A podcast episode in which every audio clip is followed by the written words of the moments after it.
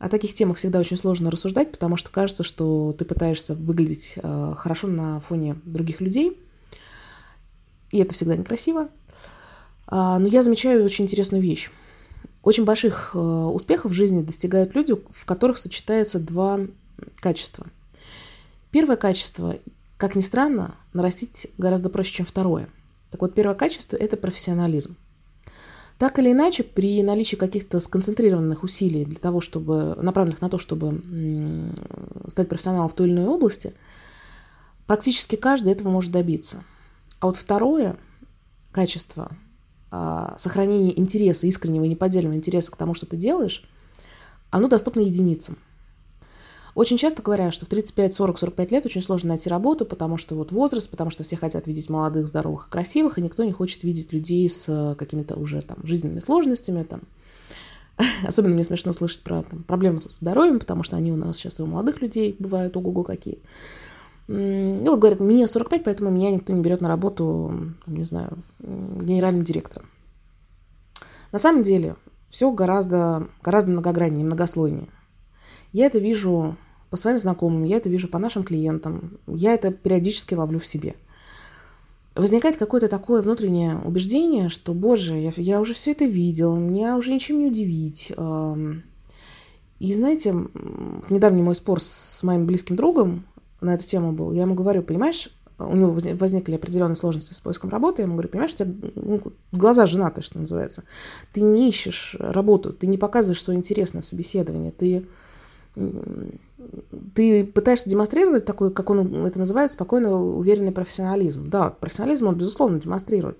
Но вот я сижу напротив него, э, ставлю себя на место его работодателя, я прекрасно понимаю, что я бы его не взяла на работу как раз потому, что он не хочет у меня работать. Он хочет э, получать деньги, он будет хорошо работать наверняка, но вот желание что-то, чего-то добиться именно в моем конкретном проекте, интересы именно к моему конкретному проекту, в нем нет.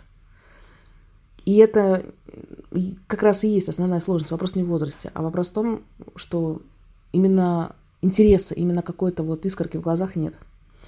Многие считают это признаком профессионализма. Они говорят, 25, да, конечно, ты должен искрить. Тебе будешь предоставить э, работодателю нечего, только искорку. Ты должен показать, что да, я, конечно, еще пока молодой, неопытный, но я очень хочу работать в вашей компании. Это уже почти как ругательство. Я очень хочу работать в вашей компании, мне очень интересен ваш проект, вот это вот все. А на самом деле истина посередине. Все хотят получить э, два в одном.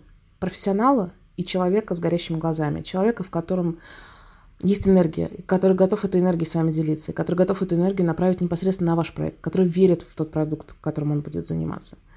А вот это вот я профессионал, я продам, хочешь Бентли, хочешь крышку от унитаза, это хорошо звучит между друзьями. Но на работе оно уже звучит не так хорошо.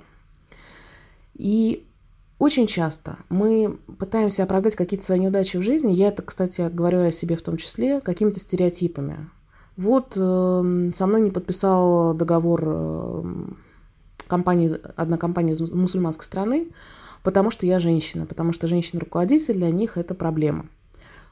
Здесь есть доля правды. Но точно так же, если я глубже копну э, в историю нашей с ними встречи, в историю с нашей, нашей с ними переписки, я увижу проблемы, которые у нас э, возникали э, в ходе наших переговоров. И мне кажется, что, скорее всего, то, что они не заключили с нами контракт, может быть связано с теми сложностями, которые возникли на встрече, и может быть с теми недоработками, которые есть у нас сейчас в нашем предложении.